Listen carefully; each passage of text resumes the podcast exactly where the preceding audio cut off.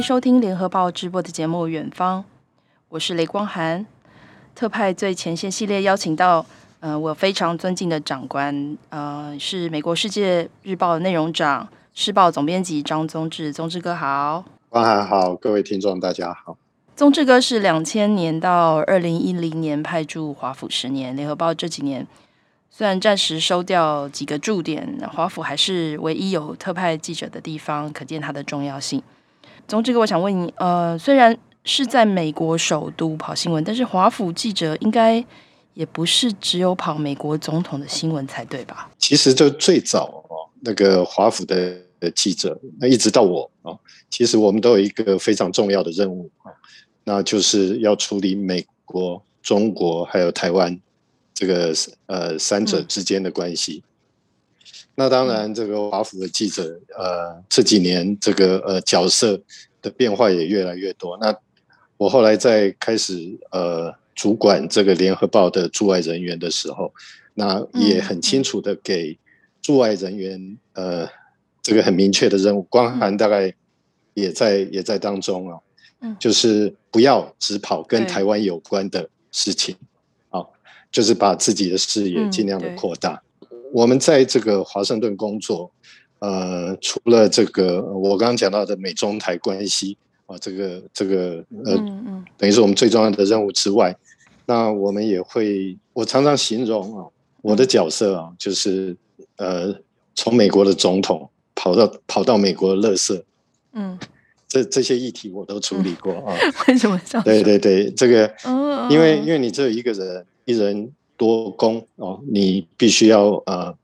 必须一个人要做很多很多的事情，然后要来这个呃处理台北呃的这个总社报社给你许多不同的要求，哦，那很多很多要求，你们都知道，我过去是跑外交啊，主要是跑外交的路线。那我来这边呢，其实各式各样的议题，只要台北有需要，我都要想办法去把它解决啊。这这当然这就是一个记者的任务。那在政治上，比如说最重要是美国总统大选。那这个大选呢，从两党一开始在啊在初选哦，他从很多人很多的这个候选人哦，他可能都有意愿要出来竞选，然后慢慢的筛选哦，慢慢的这个啊。嗯，经过初选投票，然后就越来越少。那这里面就会有一些呃，你就看到就会有一些比较激烈的竞争。最有最有名的，其实就是呃，在两千呃零八年那一年的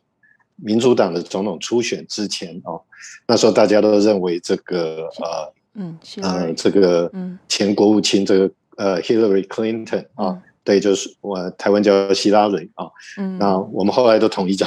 叫做克林顿啊，那那个呃，就是克林顿跟这个呃奥巴马的这个竞选，本来是一个非常看好的候选人哦，那有可能出现美国第一位这个女性的这个总统候选人，结果后来这个奥巴马就赢了哦，那呃，像这些都是一些呃非常戏剧化、非常有。有新闻性的这些事件，所以我们当然就是就是会会会注意啊。那我觉得在美国更重要的一个是我自己呃也只提醒这个同事还有自己注意的是大法官啊。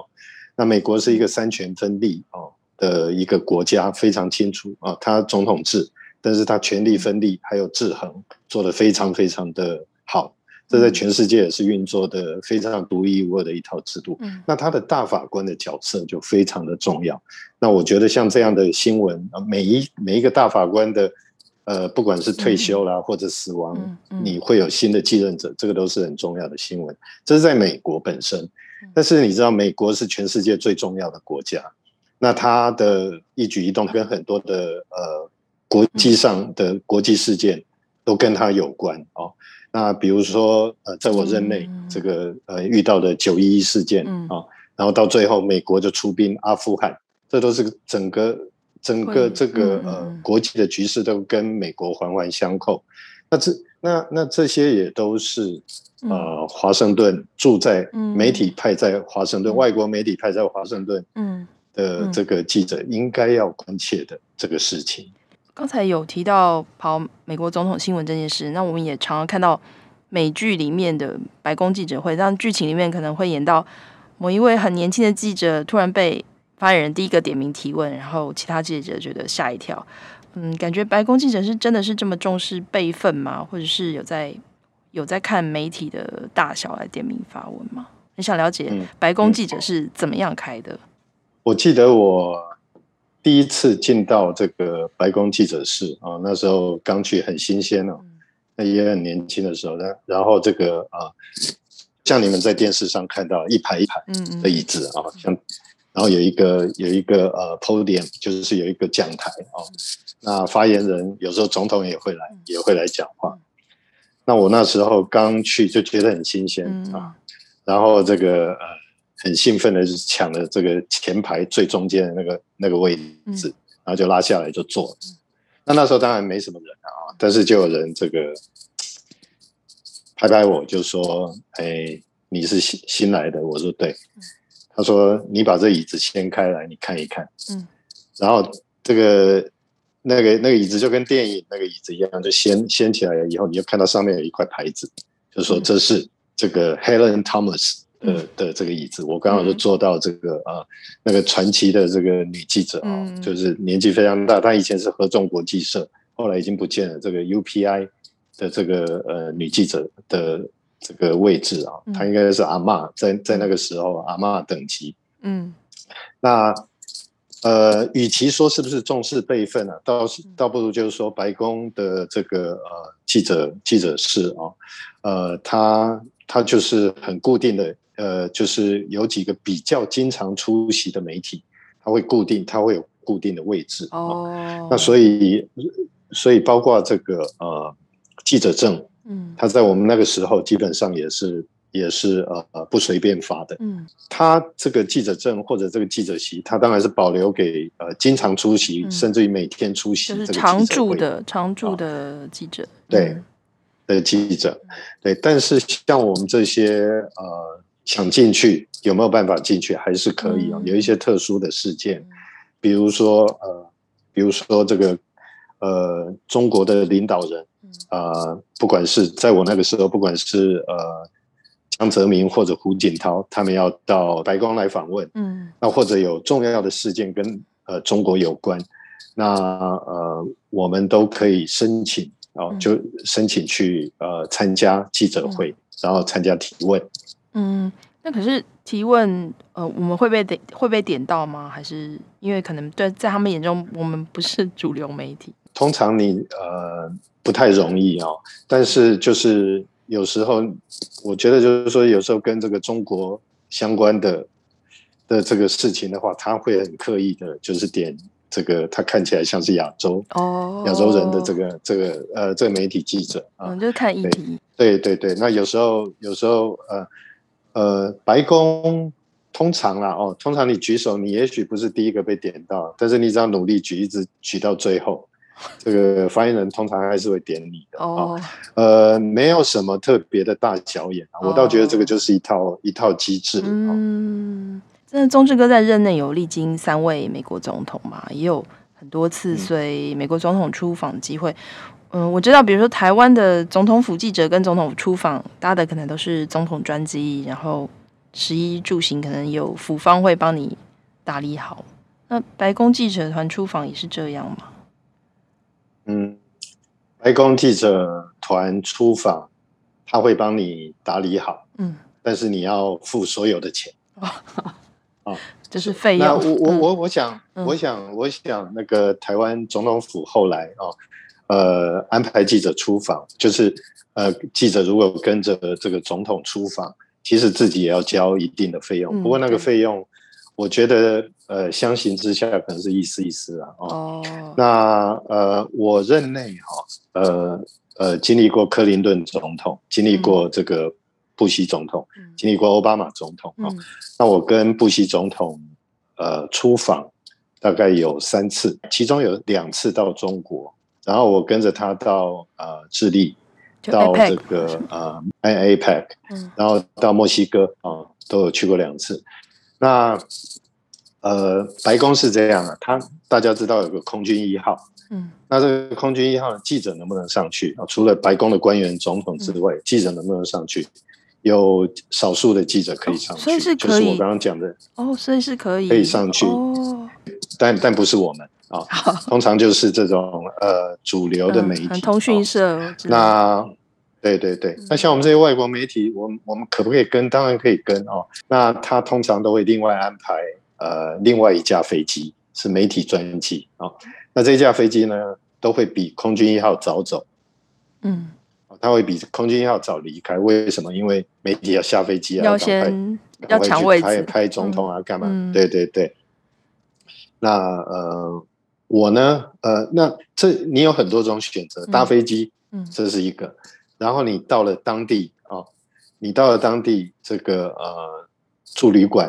你最好还是住呃住这个呃跟着白宫一起的这个旅馆，嗯、对，因为在那个旅馆呢。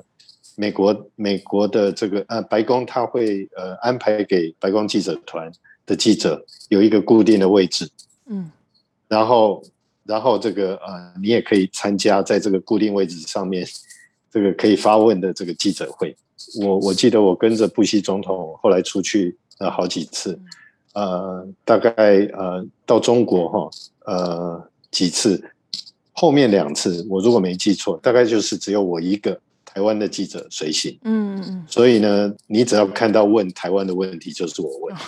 刚刚讲的，包括你这个这个位置，这个位置上面有一个电话，哦，位置要钱，电话要钱，住旅馆要钱，搭飞机要钱，然后这个呃，他这个他这个会呃，比如说总统会到什么地方，你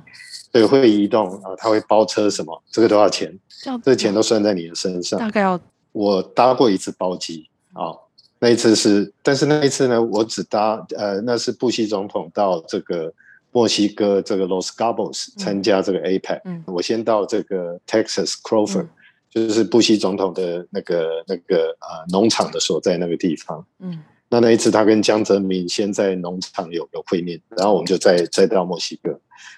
那一趟呃下来花了大概一万多块美金。就是这样子，到墨西哥就这么近的地方。对对对对对，所以后来后来为了要省钱啊，所以我就选，通常都选择自己搭飞机，就是我们自己去买机票。哦，反而比较便宜，会便宜一点，因为它让你做经济舱的待遇，但是是商务舱的收费。对。哦，外交新闻其实应该是政治记者最难跑的路线之一啊，我觉得它有一个。很一致性又很难攻破的发言系统，但是像宗志哥这样的资深外交记者，嗯，就是可以从字里行间找到很多新闻点。外交新闻有时候对很多记者来讲，它是个很无聊的的的新闻啊。那它就是很自私，嗯，它的有趣的地方在哪边？就是对我来讲，就是每一个政策，它的内涵还有它的变化。这些东西啊，可能都不像我们这个呃，比如说社会新闻，比如说其他的政治新闻，那么多尔虞我诈啊，有有很多心机在里面。那外交新闻是国与国之间，甚至于就是说这个部门之间啊，呃，有关于这个呃国与国之间的交往的一些政策跟原则，在这个呃互动的过程当中哦，呃，有很多都是很自私的，嗯。他有时候可能也会很枯燥、很无聊哦，但是呢，呃，我们就要在这个在这个很自私的东西当中，你去发现这这当中的变化。嗯，那这当中的，甚至于每一个字有有一两个字不同的变化，嗯，它就有可能代表新的政策会改变。嗯嗯嗯，我我我就举这个呃美国的一个中国政策为例，嗯啊，那一个中国政策基本上是在一九七二年。美国这个尼克森总统跟周恩来签了《上海公报》之后，那大的方向就是已经定下来、嗯、哦。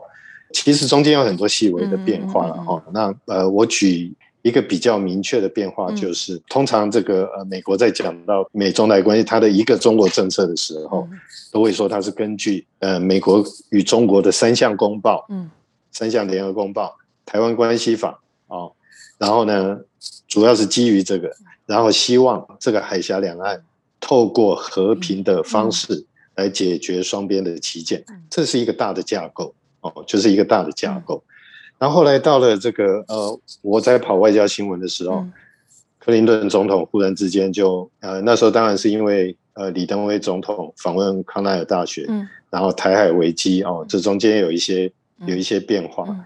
然后呢，九七年克林顿总统就在这个呃上海，嗯，哦，在他就说出了这个对台湾的三不政策，嗯，哦，不支持台独，不支持一中一台，不支持这个呃台湾加入以国家为会员身份的这种国际组织，啊、这是三不政策。嗯这就多出来，对。但这个东西啊，就是过换了一个政府，它可能又有新的变化。对。哦，那最早的时候，这个克林顿总统在还没有就任的时候，他还说这个，他还用这个屠夫 butcher 嗯来形容这个中国。可是呢，他后来就不断的演变啊，演变到最后，他竟然要跟中国这个达成这个战略伙伴关系。嗯，这就是在原本的架构之下。生生出来，那这个战略伙伴关系，他一开始啊，嗯、在美国，他一开始是由亚太驻军在日本东京，那时候叫路士达 Stanley Ross，他在东京就随便这个呃丢出这样的一个一个一个一个一个词，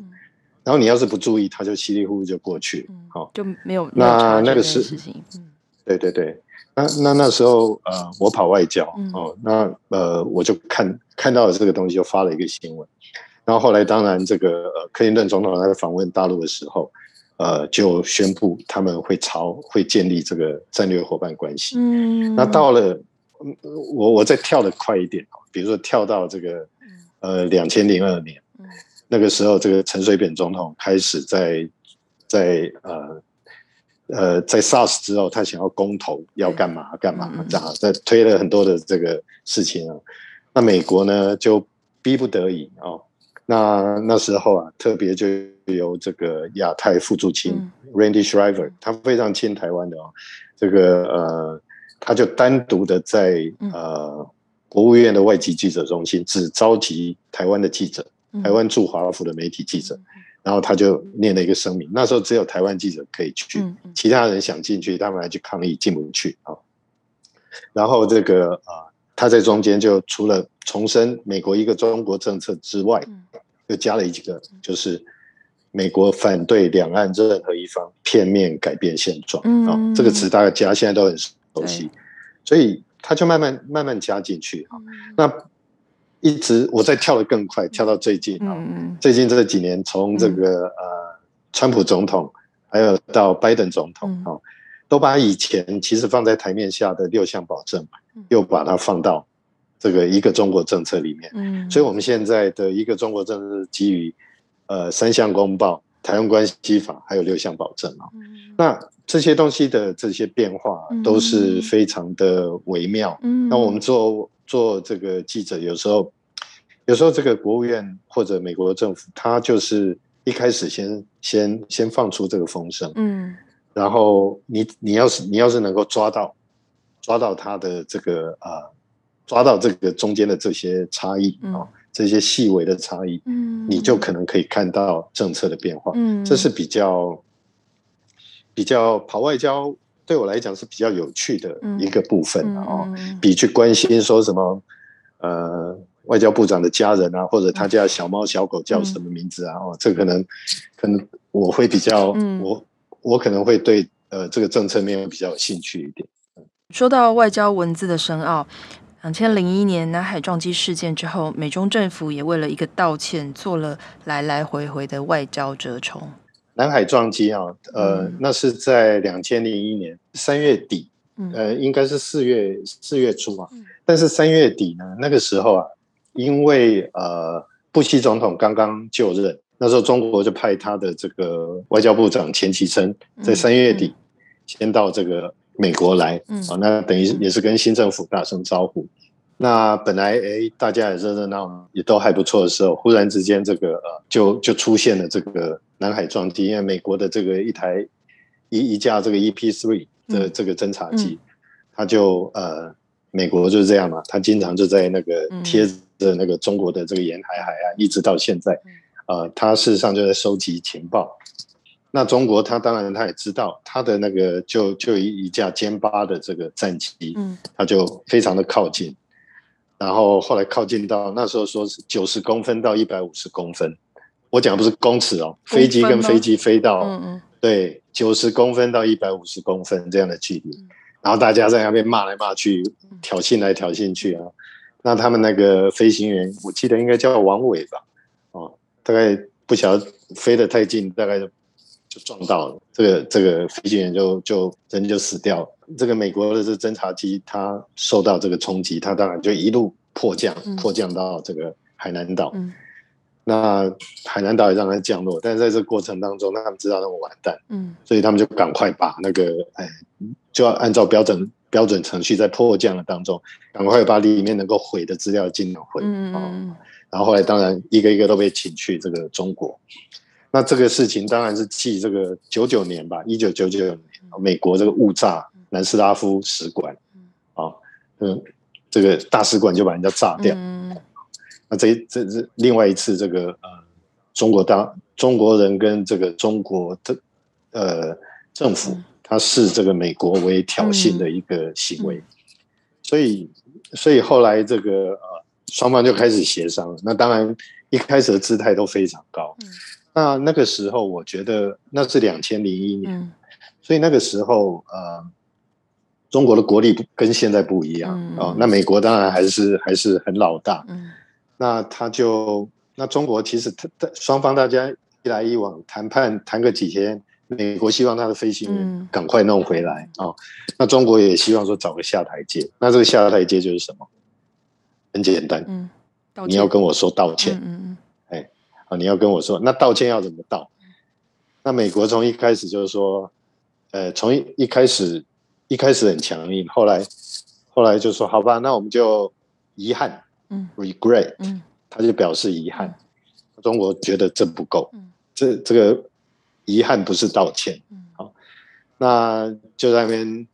这个这中间就有一些一些过程，嗯、然后后来啊，这件事情大概搞了将近十多天，嗯，啊，十一二天，然后后来这个呃，双方终于达成了一个协呃一个结论，嗯、那这个结论一个一个协议，那后来。就由不是美国总统，不是美国国务卿自己出来讲啊，就由美国驻中国的大使做过这个美军太平洋司令的这个 prayer，普里赫啊，呃，他就拿了一封信，那这封信呢，他们有提到，就是说啊，就是用布希总统跟鲍尔国父卿国务卿啊，觉得这件事情这个造成这飞行员死亡，他们他们他们觉得。Very sorry，嗯嗯嗯，就觉得很很抱歉，深表歉意啊。那这样子，中国就觉得说 OK，嗯。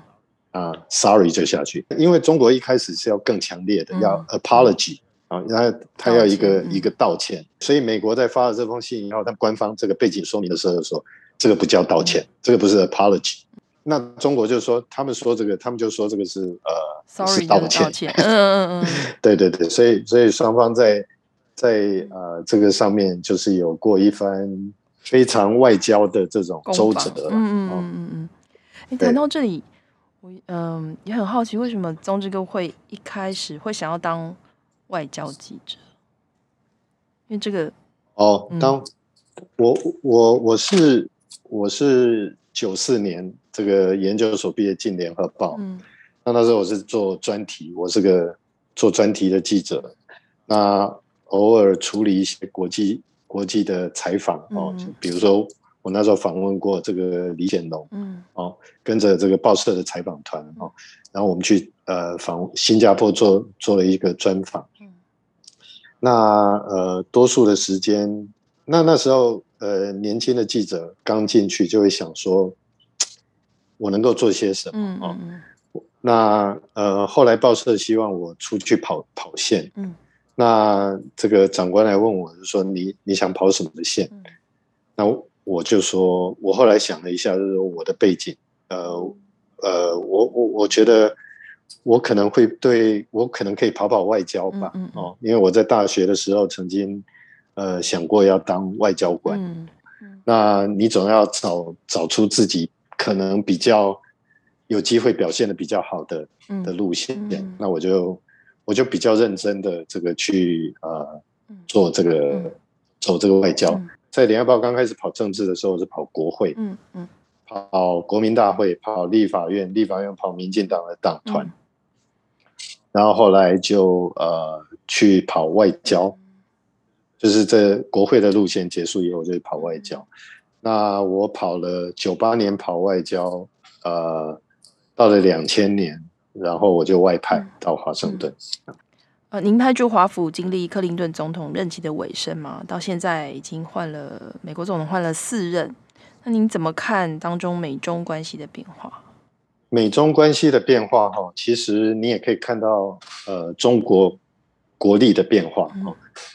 美中关系的变化当然是起起伏伏，嗯、但是它基本上在一个大的架构，嗯、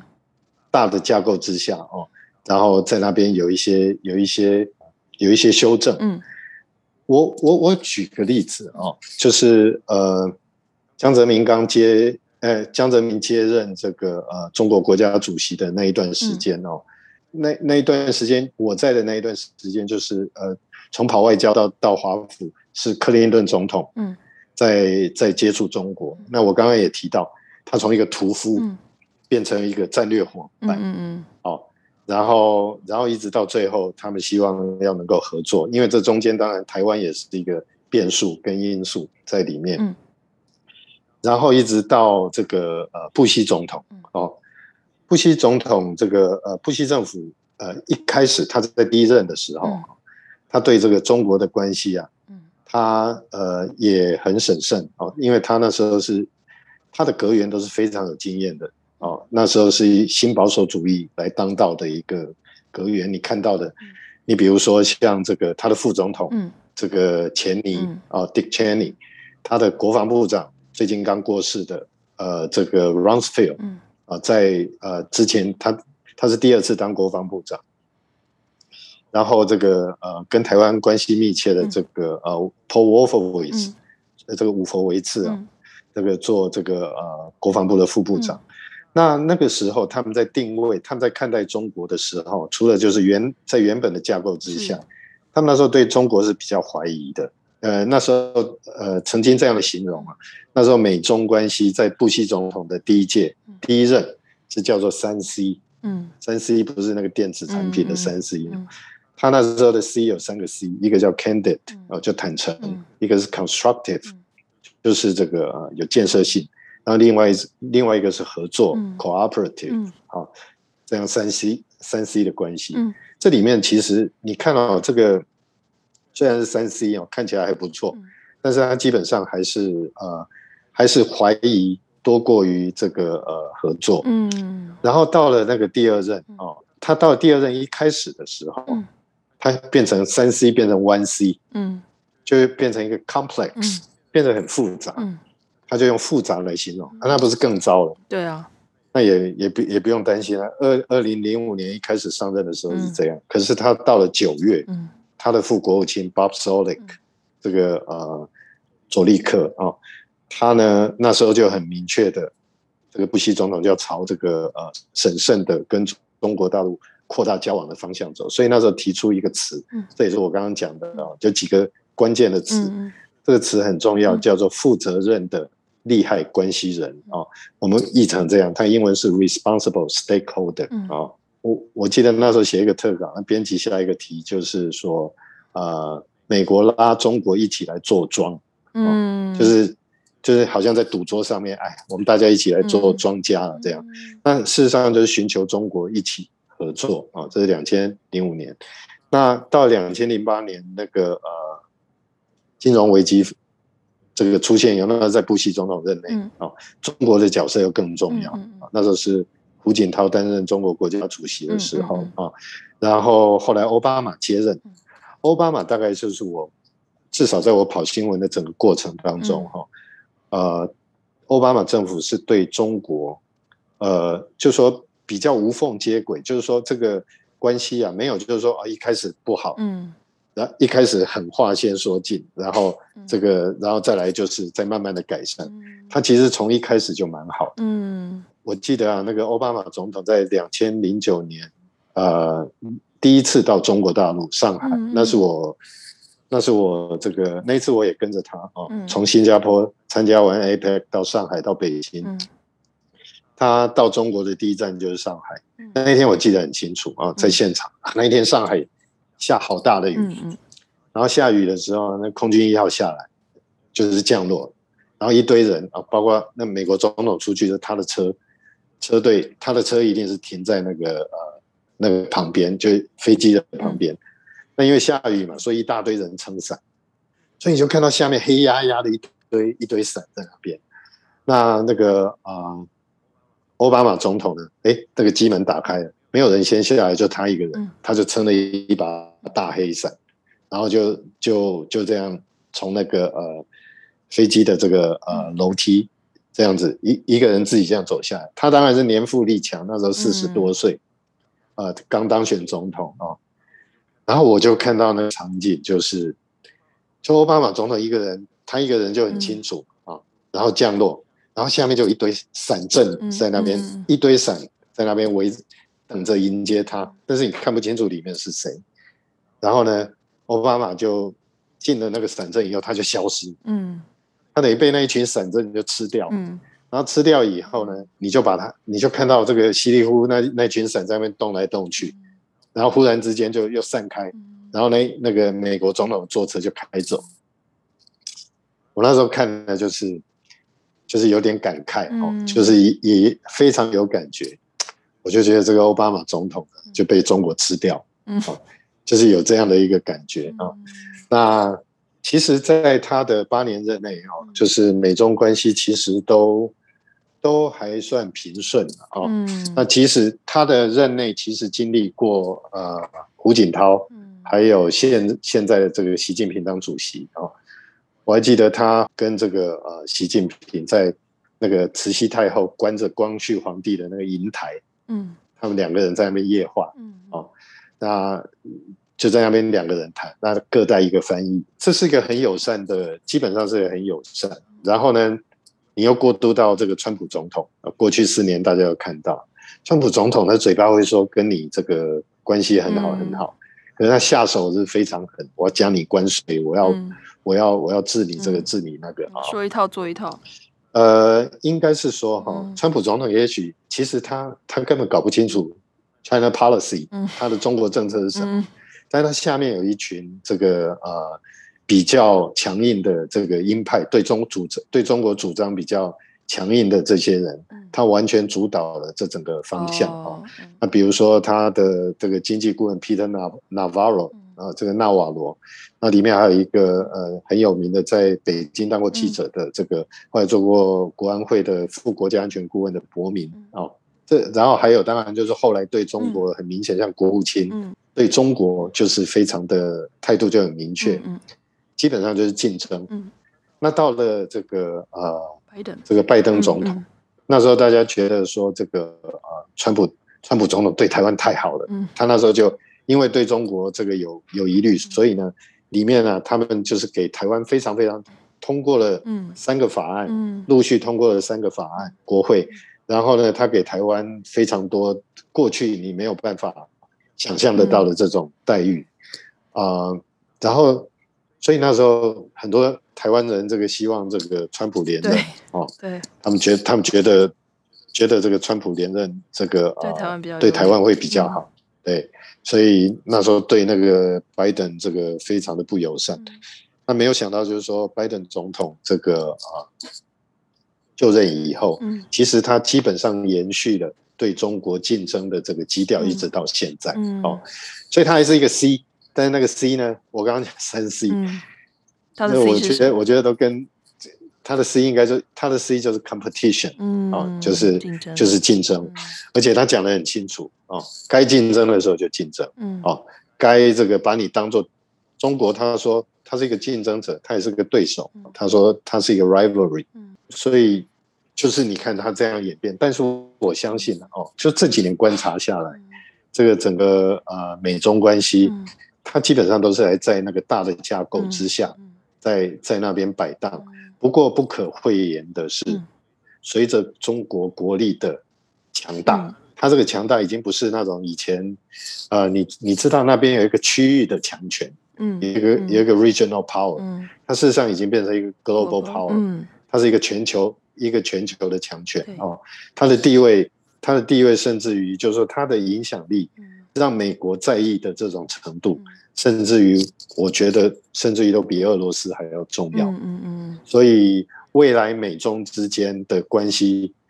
我不相信会有。会有机会回到过去，像奥巴马那个时候那么那么友善的的那个时候，我想就是就是竞争，以竞争的这个调子，我想可能还会延续好一阵子，除非啊，除非有什么样重大的事情发生啊，比如说像过去九一一发生，美中关系又开始调整，本来不好就开始修正啊，比如说这个金融危机啊，他们要接种中国的这个力量，然后。又又开始修正啊！您当时人也正在美国，那嗯、呃，就是也很想知道说，比如得到这个消息之后，呃，第一个反应是什么？比如说我们在台湾，嗯，可能看到电视，嗯、呃，C N O 的报道，真的就是吓傻了，嗯、那个飞机冲到双子星大厦，嗯，嗯，那您当时得到呃这个消息之后，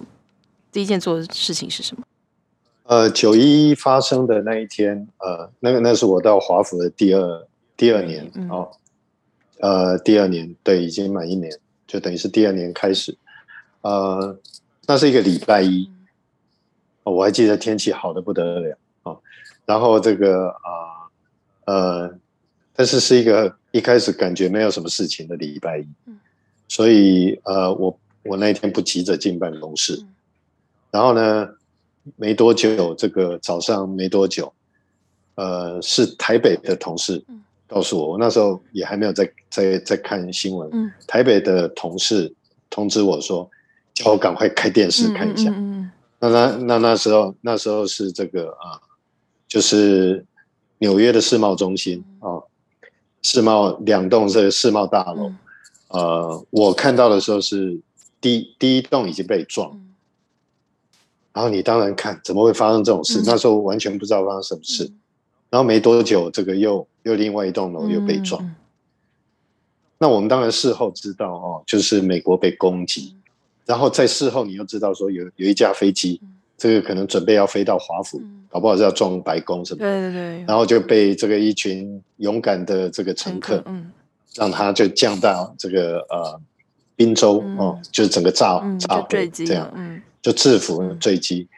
然后有另外另外一架飞机就撞到这个华府的五角大厦，嗯、哦，五角大厦跟白宫都是非常，你看他们在恐怖恐怖分子在选择这个标的物就是很明确嘛，嗯、哦，他就撞世贸大楼，两栋都把它都把它撞了。我想全世界人这个这个啊、呃、都都吓坏了、嗯、哦，怎么会发生这种事情？对我当然就是立刻要往。城里面跑，嗯、那我记得我车子一开出去，嗯、没多久就塞在高速公路，嗯、动弹不得。哦，就是完全没有没有办法动动弹。嗯、后来真的真的等了好久，我记得塞在路路上塞了一个多小时，嗯、然后后来就知道说哦，五角大厦也出事。那呃，我是第二天一大早我就选择搭地铁，嗯、搭地铁进。城里面，嗯，那那个黄河地铁在那个五角大厦那边有一站，嗯，那那时候可能美国都慌了，他也没有特别管制，他没有就管制说哪里人员进出，对，那个时候反正可能大家也都慌了手脚，不知道怎么办，也搞不清楚。嗯，我就记得我那时候就一个人，这个地铁站上去，又走走一走，就走到五角大厦的某五角大厦很多很多入口，嗯，那我我上去以后，我就找到一个入口。然后呢，那那个你就可以看，旁两边就有那个呃士兵，这个站在站在外面守着。然后呢，完全没有灯，全部都是黑的。哦，我我不确定，我看到那个是不是会被已经被炸到？我相信不是，他应该是在很里面，但是里面就开始管制，我就只能走到那边，他就不让我进去。好，然后后来我就跟着一个同业啊，后来我们就想办法，就绕到那个五角大厦的外围。呃，那时候我就搭他的车，我们绕到外围，然后绕到外围呢，我们就由远处去看，嗯嗯，五角大厦被炸到的那个地方，黑黑的一大团，然后就是有很多的，然后还有直升机什么在那边飞，这样。在这里，我承认一开始规划特派最前线系列的时候，我心目中的第一位来宾人选就是宗之哥。那为什么拖到今天才请他来上节目？理由很简单，因为他跑的独家故事太多太精彩了，我觉得不知道该从哪里问起，我需要做点功课，还要一点心理准备。果然，一次访谈时间不够，我们决定再聊一集。下一集他会带来台美关系的秘辛故事。还有当年独家专访陈友豪的精彩过程。